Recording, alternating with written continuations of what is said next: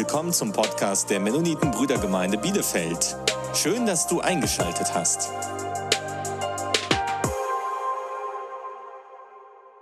Ja, liebe Geschwister, wir wollen heute mit unserer Themenreihe, wie treffe ich gute Entscheidungen, weitermachen. Als Christen wollen wir gute Entscheidungen, richtige Entscheidungen im Leben treffen. Und in den vergangenen zwei Wochen wurde schon einiges zu diesem Thema gesagt. Wir haben Beispiele aus der Bibel äh, gelesen, gesehen von Personen, unterschiedliche Personen, die vielleicht in der gleichen Situation unterschiedliche Entscheidungen getroffen haben und wie die Folgen waren. Und jeder dieser Personen musste auch die Folgen seiner Entscheidung auch weitertragen. Und das ist das Besondere an Entscheidungen. Das heißt, egal wie man sich entscheidet, die Folgen, die muss man selber tragen. Und deswegen finde ich das Thema auch sehr spannend und interessant. Sich zu entscheiden, Entscheidungen zu treffen, bedeutet, sein eigenes Leben proaktiv zu gestalten. Zu versuchen, sein Leben zu gestalten, nicht nur einfach reagieren auf das, was passiert, sondern aus seinem eigenen Leben etwas zu machen. Und äh, aus der Bibel wissen wir, dass die Fähigkeit, Entscheidungen zu treffen und diese Freiheit, Entscheidungen zu treffen, das Recht, Entscheidungen zu treffen, uns von Gott gegeben ist. Das heißt, Gott hat den Menschen nach seinem Bilde geschaffen und unter anderem hat er uns die Fähigkeit gegeben, auch in komplexen, in schweren Fragen eine Entscheidung zu treffen. Entscheidungen zu, zu treffen, die vielleicht ja, äh, langfristig sind. Äh, die Menschen sind fähig, Entscheidungen zu treffen zu ihrem eigenen Nachteil. Also um einer größeren Sache, um eines Ziels willen, um etwas nach vorne zu bringen, sind Menschen auch fähig, eine Entscheidung zu treffen zu seinem eigenen Vor Nachteil. Das können Tiere nicht, das unterscheidet uns auch so ein bisschen von den Tieren. Deswegen finde ich das Thema sehr, sehr, sehr spannend. Und äh, unser Text heute steht in 1. Äh, Korinther 7, Verse 20, 24. Aber bevor wir zum Text drüber gehen, möchte ich so auch noch ein paar Gedanken weitergeben. Also einfach, wie treffen wir unsere Entscheidungen oder was beeinflusst unsere Entscheidungen? Ich persönlich glaube, dass unsere Entscheidungen äh, sehr stark von unseren Überzeugungen auch beeinflusst werden. Das heißt, unsere Überzeugungen, unsere Weltanschauung, unser Glaube, unsere Philosophie, so wie wir die Welt sehen, die beeinflussen unsere Entscheidungen. Die bestimmen über unsere Werte, was für uns wichtig ist und was nicht wichtig ist. Unsere Werte wiederum beeinflussen unsere Wünsche und unsere Ängste. Und Wünsche und Ängste beeinflussen unsere Entscheidungen. Vielleicht als Beispiel, wenn ich der Überzeugung bin, dass äh, nach dem Tod kein weiteres Leben möglich ist, keine Auferstehung möglich ist, wenn ich glaube, dass das Leben hier äh, das einzige Leben ist, was wir leben und dass nach dem Tod alles zu Ende ist, dann sind für mich Sachen wichtig wie Erfolg haben, wie gesund sein, möglichst lange leben, äh, ja, sich zu verwirklichen. Diese Werte, diese Dinge sind plötzlich für mich sehr, sehr wichtig. Und dementsprechend treffe ich meine Entscheidungen. Deswegen alles, was mein Leben fördert, ein besserer Job, der mir mehr Geld bringt, das ist etwas, was, was, äh, was ich ja, mir wünsche. Und umgekehrt etwas, was mich von meinem Ziel, von meinem Erfolg, von einem langen, erfüllten Leben zurückhält, das ist etwas, was mir Angst macht und das möchte ich dann also fernbleiben. Das heißt, meine Weltanschauung beeinflusst, bestimmt meine Werte und die Werte beeinflussen letztendlich meine Entscheidung. Umgekehrt funktioniert das auch. Das heißt, an den Entscheidungen eines Menschen kannst du sehen, was für ihn wichtig ist, welche Werte er hat in seinem Leben und was so wirklich wie sein Glaube, wie seine Weltanschauung aussieht. Das ist sehr eng miteinander verbunden.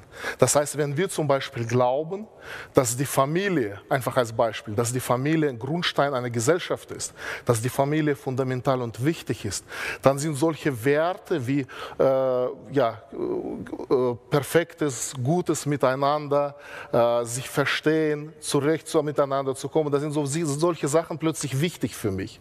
Und umgekehrt, alles, was das Zusammenleben in der Familie zerstört, davon will ich fernbleiben, das macht mir Angst, das möchte ich nicht. Und so entscheide ich mich dann auch zugunsten einer Familie, die gut funktioniert. So, unser Text steht heute, wie gesagt, 1. Korinther 27, 24. Äh, und Überschrift ist Durchhalten oder ausbrechen. Paulus schreibt, jeder bleibe in dem Stand, in dem er berufen worden ist. Bist du als Sklave berufen worden, so lass es dich nicht kümmern. Wenn du aber auch frei werden kannst, mach umso lieber Gebrauch davon. Denn der als Sklave im Herrn berufene ist ein Freigelassener des Herrn. Ebenso ist der, der als freier Berufene, ein Sklave Christi. Ihr seid um einen Preis erkauft. Werdet nicht Sklaven von Menschen. Worin jeder berufen worden ist, Brüder, darin soll er von Gott, glaub, äh, von Gott, vor Gott bleiben. Sehr oft wird dieser Vers so ein bisschen missbraucht und man sagt, ja schaut mal, die Christen, die haben immer wieder davon gesprochen, die haben zu wenig gegen die Sklaverei und die Ungerechtigkeit getan. Die haben gesagt, okay, wenn du ein Sklave bist, ist nicht schlimm, bleib doch ruhig ein Sklave. Kämpfe nicht gegen die Ungerechtigkeit, gegen die Sklaverei. Und so hat man den Christen auch vorgeworfen, dass sie zu wenig vielleicht gegen die Ungerechtigkeit in dieser Welt gemacht haben. Ich glaube, um diesen Brief besser zu verstehen, damit wir weiterkommen, ist es wichtig, zum einen so ein bisschen Hintergrundwissen, wie dieser Brief geschrieben wurde, an wen er sich richtet, aber auch über die innere Struktur. Denn dieser Brief, der erste Korintherbrief, hat sehr interessanten ja, so Aufbau. Und zwar Korinth war eine Handelsstadt, große Handelsstadt in Griechenland. Apostel Paulus kam auf seine Missionsreise in die Stadt, hat angefangen dort zu predigen. Äh, irgendwann bekehrten sich die ersten Menschen, dann entstand eine Gemeinde. Apostel Paulus verbrachte ungefähr eineinhalb Jahre in Korinth und später verließ er die Stadt. Und weil das eine neue, junge Gemeinde ist, nach und nach gab es in der Gemeinde dann Auseinandersetzungen, Probleme, Irrlehren, aber auch so einfach Themen, über die diskutiert wurde und wo man nicht weiterkam. Und weil Paulus sich Sorgen machte um diese Gemeinde, hat er diesen Brief geschrieben. Und er geht sehr interessant vor. Er nennt, nennt alle diese Themen bei Namen. Es gibt so fünf große äh, Probleme, die diese Gemeinde hatte. Es ist zum einen dann die, die Spaltung, die in der Gemeinde da war. Es gab Leute, die sagten, nee, ich halte zu Apollos, der andere, nee, ich zu Paulus, der dritte ist Petrus und vierten sagen, nein, wir sind die wahren Christen. Es gab also Spaltungen in der Gemeinde, verbunden auch mit falschen Lehren. Dann gab es viele Probleme äh, rund um das Thema Familie und Sexualität. Es gab Probleme um das Thema Essen, Essen von Opferfleisch. Äh, richtiger Gottesdienst war eine Frage. Und die, das Thema der Auferstehung, da gab es Irrlehren darüber, gibt es überhaupt Auferstehung oder nicht. Und zwischendurch auch klein, viele kleine andere Fragen, über die Christen diskutierten. Und Paulus in seinem Brief geht jedes, also jeder dieser Themen, jeder dieser Probleme an. Also er spricht zuerst das ganz deutlich an, erklärt, das und das gibt es bei euch. Was er dann macht, er nimmt Bezug auf das Evangelium. Er sagt, in dem Evangelium haben, Evangelium haben wir äh, Prinzipien, haben wir Gedanken, Lösungen, die, die einfach eine Antwort geben auf dieses Problem. Evangelium, die gute Nachricht von Jesus Christus, soll unser Leben komplett bestimmen und uns verändern. Jeder Bereich unseres Lebens, sagt Paulus, soll eigentlich aus der Perspektive des Evangeliums gesehen werden. Lasst uns hören, was Jesus dazu gesagt hat. Und dann, nachdem er ein Prinzip oder eine Antwort aus dem Evangelium äh, gegeben hat, hat er dann daraus äh, ähm, praktische Lösungen angeboten, das heißt Lösungen oder Lösungsvorschläge angeboten. Und so lesen wir jetzt hier, äh, sehen wir die gleiche, die gleiche Situation. Zunächst sagt Paulus, es gibt unter euch ein, eine Diskussion, und zwar diskutierten die, die Christen in Korinth darüber, wie soll es denn sein jetzt mit Sklaverei, mit der Ungerechtigkeit, die da waren. Die Christen, die, die, die ersten Christen, die sich bekehrt haben, die Christen, aus denen die Gemeinde in Korinth bestand, da waren Sklaven dabei, da waren aber auch Freie dabei, da waren Arme und da waren auch Reiche dabei. Und so wussten sie am Anfang nicht, wie, wie geht man denn miteinander um. Wir sind jetzt plötzlich alle Geschwister, wir sind von Gott gleich geliebt und doch gibt es jemanden, der als Sklave weiterlebt und sein Bruder vielleicht ist sein Besitzer. Wie soll man damit umgehen? Es gab viele Diskussionen darüber und auch damals kannte man auch schon viele, viele alternative Lösungen. Es gab schon zu der Zeit kannte man auch die Sklavenaufstände. Zu der Zeit gab es schon die Gesellschaften, die versucht haben, Sklaverei abzuschaffen. Vielleicht sollte das eine Lösung sein. Paulus gibt hier uns als, als zweites dann äh, antwortet mit einem Aspekt aus dem Evangelium, werden wir sehen. Und dann gibt es praktische Anweisungen. Die Antwort, die Paulus bittet, ist Vers 22. Er sagt, in Jesus Christus, da gibt es keinen Sklaven oder keinen Freien. Er sagt, denn derjenige, der als Sklave berufen ist, derjenige, der als Sklave Jesus aufgenommen hat, der ist von Jesus befreit. Er lebt nur als freier Mensch, auch wenn er auch wenn weiter als Sklave leben muss, auch wenn weiterhin in der Gesellschaftsschicht ganz unten steht. Er ist nun frei. Er ist von Christus befreit. Gleichzeitig sagt er, derjenige, der frei ist, erfolgreich und vielleicht alle Rechte in der Gesellschaft hat, nachdem er Jesus Christus als sein Heiland und Herr aufgenommen ist, ist er ein Knecht, ein Sklave Christi. Das ist das, was das Evangelium lehrt. Ja, und die Anwendung, das heißt, das ist die Antwort von Paulus zunächst, und dann die Anwendung, er sagt, ja, drei Sachen eigentlich können wir dann daraus dann nehmen. Zum einen sagt er, jeder bleibe in dem Stand zunächst, in dem er berufen worden ist. Äh, einer meiner Freunde hat im, ich muss überlegen, ob das Heinrich ist oder jemand anderer, der hat im Status im WhatsApp so einen Spruch, also du sollst dort blühen, wo du gepflanzt bist. Nein, nicht du. Ne? Aber also ich sehe das immer wieder und deswegen muss das jemand so aus.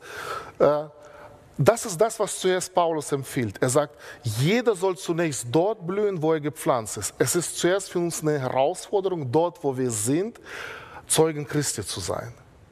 In der Situation, in der wir leben, einfach ein gutes Beispiel für ihn zu sein. Also für die Menschen zu sein, auf Jesus hinweisen.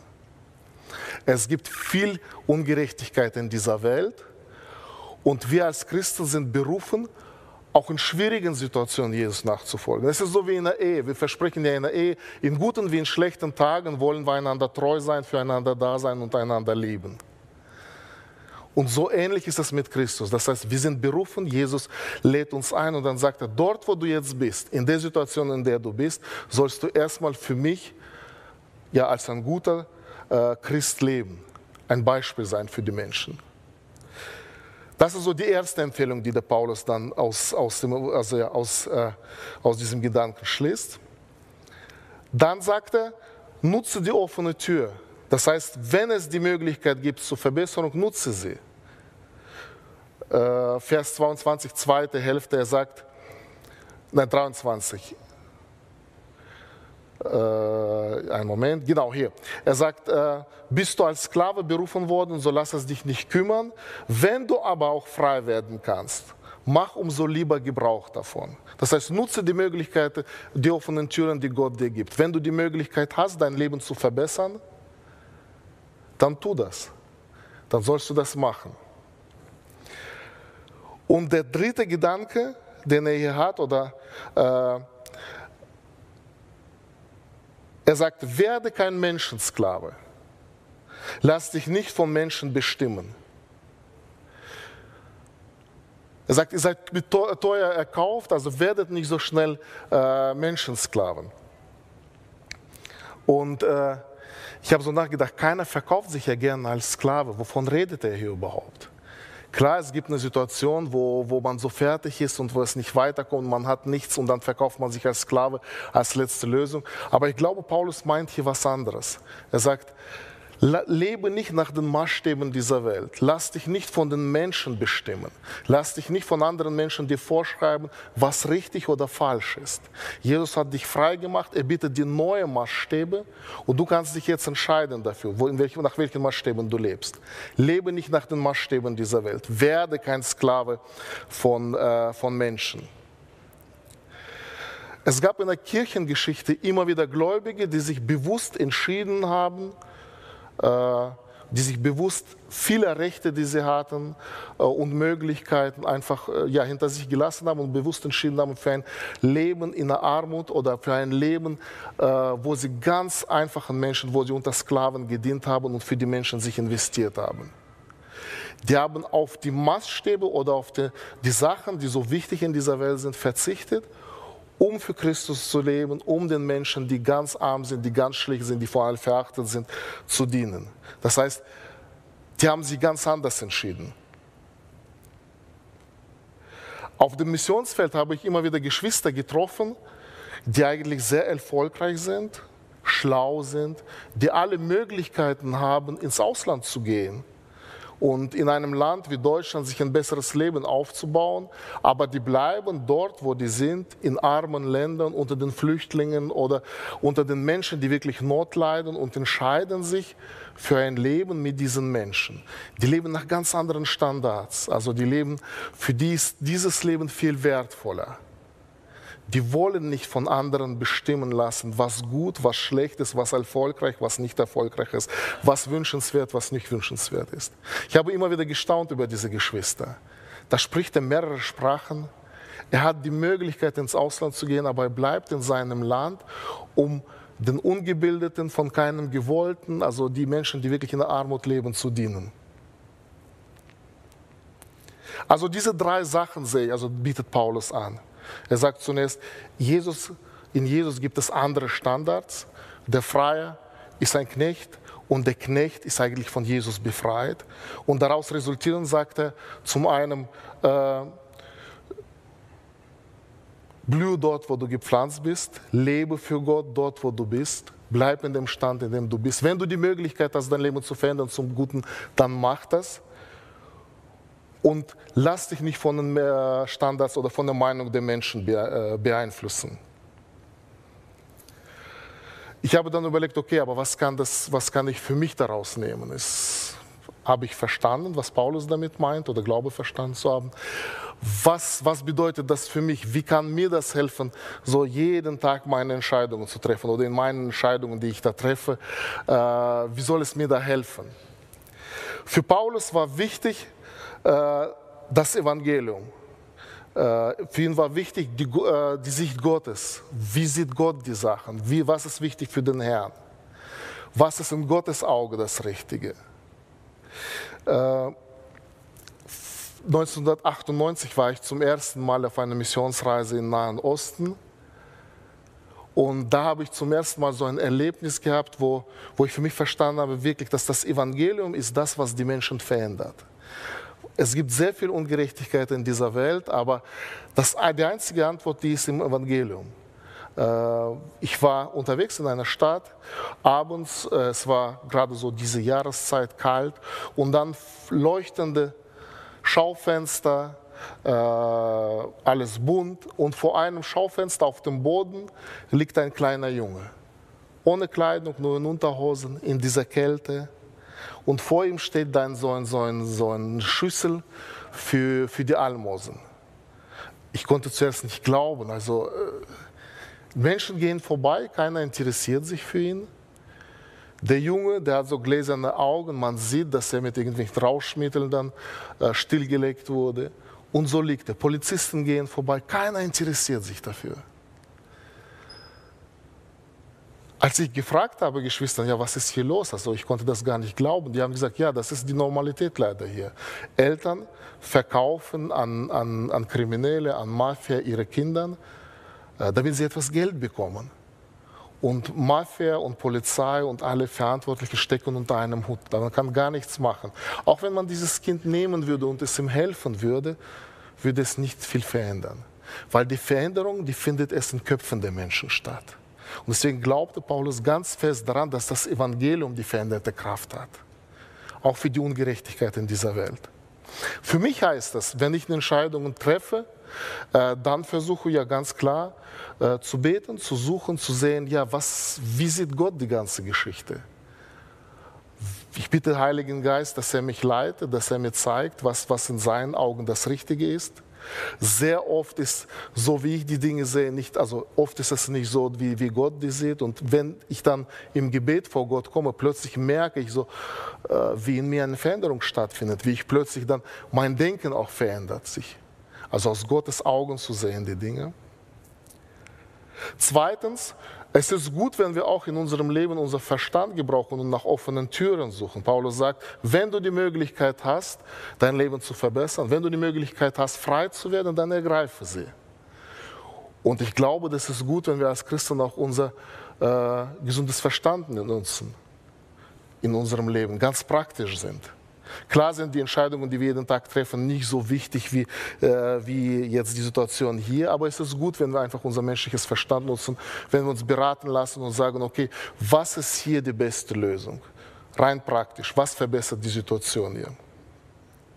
Und drittens, und ich glaube, das ist das Wichtigste, äh, bereit sein, auch die Ungerechtigkeit in unserem Leben zu ertragen. Ein Leben in, äh, in, in Sicherheit, ein Leben in Gerechtigkeit ist nicht, das, äh, nicht die, das höchste Gut, was, was, was, was wir hier erreichen können. Also Jesus hat selbst sehr viel Ungerechtigkeit erlebt und wir sind berufen, nicht an erster Stelle das Leben um uns herum zu verändern und möglichst viel dazu zu tun, damit, äh, damit äh, möglichst mehr Gerechtigkeit äh, in unserem Leben und im Leben anderer da sind, sondern wir sind an erster Stelle dazu berufen, in dieser Ungerechtigkeit Lichter zu sein, indem dass wir bereit sind, die Ungerechtigkeit auch zu ertragen und trotzdem mit Gutem zu beantworten. Ein Sklave, letzte Woche hat man davon gesprochen, dass die Fähigkeit, Entscheidungen zu treffen, eigentlich von der Qualität unseres Lebens äh, spricht. Ein Sklave kann nicht viele Entscheidungen in seinem Leben treffen. Er gehört komplett seinem, seinem, seinem Besitzer. Und trotzdem sagt Jesus, wir können als Sklaven auch wie Freie leben. Ungerechtigkeit auch erdulden um Christi willen. Das sind so die Gedanken, die ich für mich aus diesem äh, Vers äh, genommen habe, die mir helfen, so ein bisschen, wo ich versucht habe, auch daraus was rauszufinden, was, was mir hilft, in meinem Leben richtige Entscheidungen zu treffen. Ich möchte zum Schluss noch beten. Stehen wir auf zum Gebet und ich bete dann. Jesus, danke dir, dass wir darauf vertrauen dürfen, dass du unser Leben im Griff hast dass du es mit uns gut meinst und dass wir dir vertrauen dürfen und nachfolgen können, Herr, auch wenn wir Ungerechtigkeit erleben, Herr. Danke dir, dass wir wissen dürfen, dass dein Evangelium, dein Wort verändernde Kraft hat, Herr. Du bist derjenige, der die Ungerechtigkeit in dieser Welt verändert und verändern wird, Herr. Und wir dürfen vertrauen darauf, Herr. Hilf uns bei den Entscheidungen, die wir treffen, Herr, auf dich zu vertrauen und einfach mit deinen Augen die Situation zu sehen.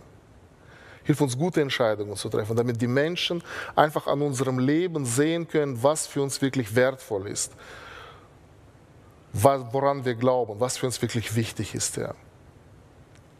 Damit wir mit unserem Leben dich verherrlichen, Herr. Amen. Du willst weitere Predigten hören? Dann besuch uns auf unserer Webseite www.mb-bielefeld.de. Du kannst uns auch am Sonntag besuchen, wenn wir unseren Livestream-Gottesdienst haben. Oder am besten, du kommst einfach in Bielefeld vorbei.